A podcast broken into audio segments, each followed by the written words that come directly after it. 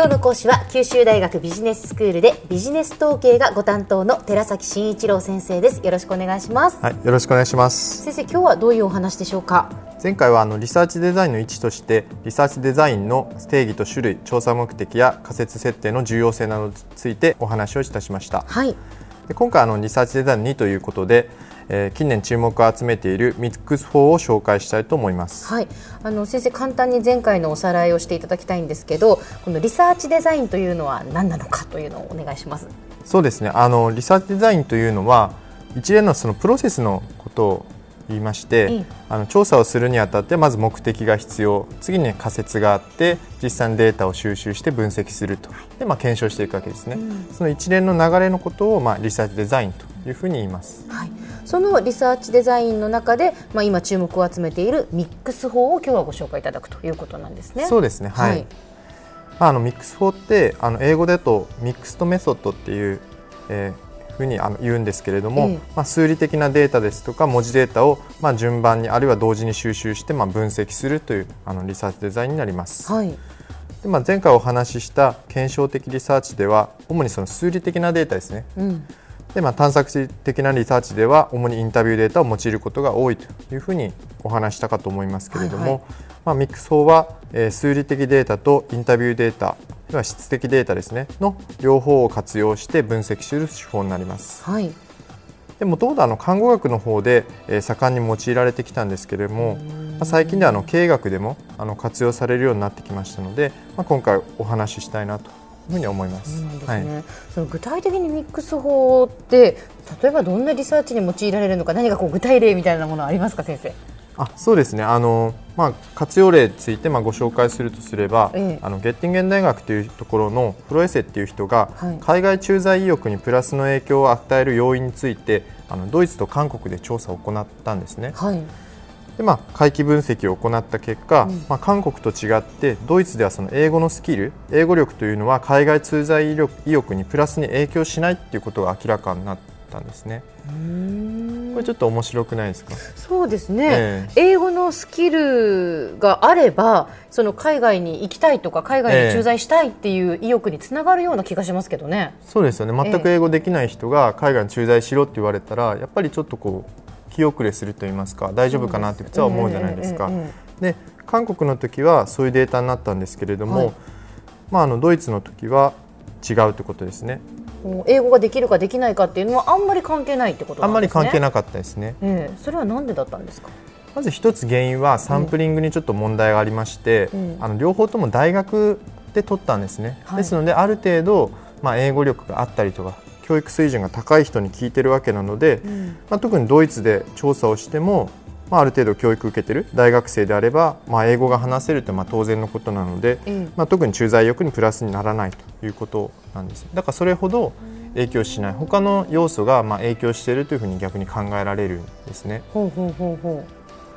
ということは、はい、その結局そのドイツで、まあ、その英語ができるできないにかかわらず海外駐在するという意欲につながらないというまず、まあ、それが数理的なデータとして出てきて、えー、でその後そこに何がその原因なのかっていうその調査をインタビューで行ったということなんですね。そうですね。はい、はいはいはい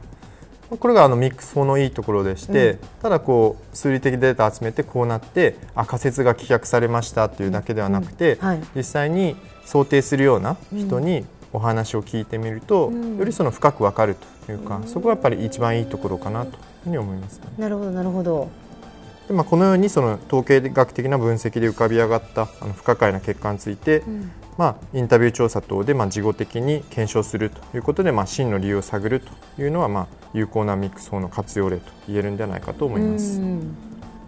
あとはですね、まあ、より簡単なえミックス法の活用例として、はい、アンケート用紙に自由回答欄を設けるというのがまあ挙げられます。これ結構よく見かけませんか？アンケート用紙に自由回答欄ってありますよね。ありますよね。はいはいはい、でそれをもアミックス法の簡単な活用例というふうに言えます。単にその数理的データを推出するんじゃなくて、まあ、自由回答欄にて何らかのコメントを書いてもらうことで、まあ、新しい発見が期待できるということもまあ多いんじゃないかなと。そういう意図でそういう欄が設けてあるわけです。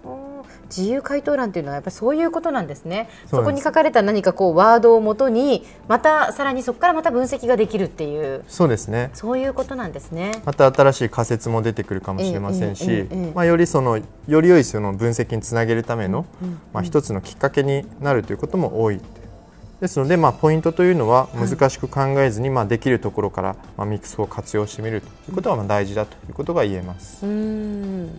まあ、そもそもそのミックス法っていうのはなぜこんなふうに注目を集めるようになってきたんでしょうか？そうですね、まあ、文字データですね。というのは、まあ、インタビューデータもそうなんですが、まあ、基本的に自分自身の解釈を通してまあ分析されるもんじゃないですか。ですのでそれが客観的かどうかというのは、うんまあ、必ずしも客観的であるとは言いにくいですよね、その分析者の主観っていうのもありますので、はい、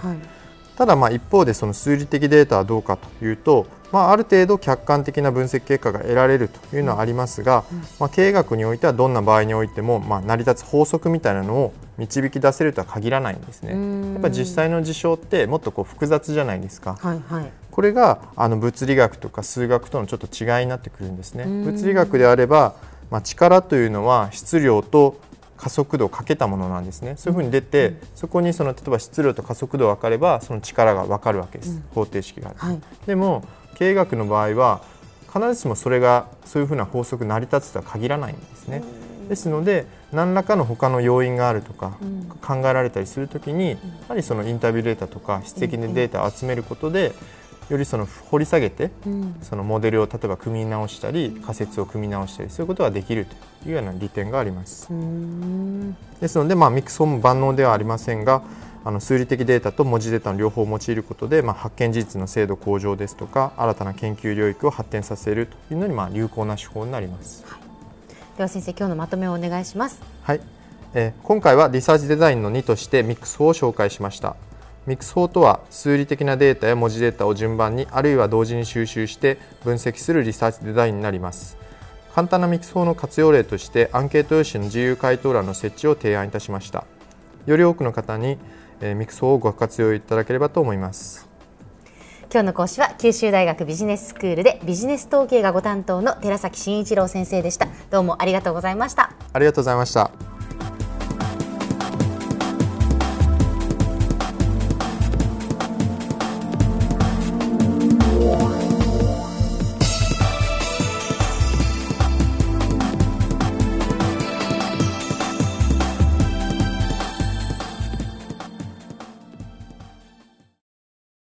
ゾクゾクグイグイメラメラつながる。ゾワゾワ。ハラハラ。メキメキ。つながる。ズキズキ。モワモワ。ホカホカつながる。キリキリ。ザワザワ。キュンキュン。ガンガン。ワクワク。ウズウズドキドキ。ルンルン。バクバク。九州人のいろんな気持ちつなげます。九州から輝こう。キラキラつながる。 QTnet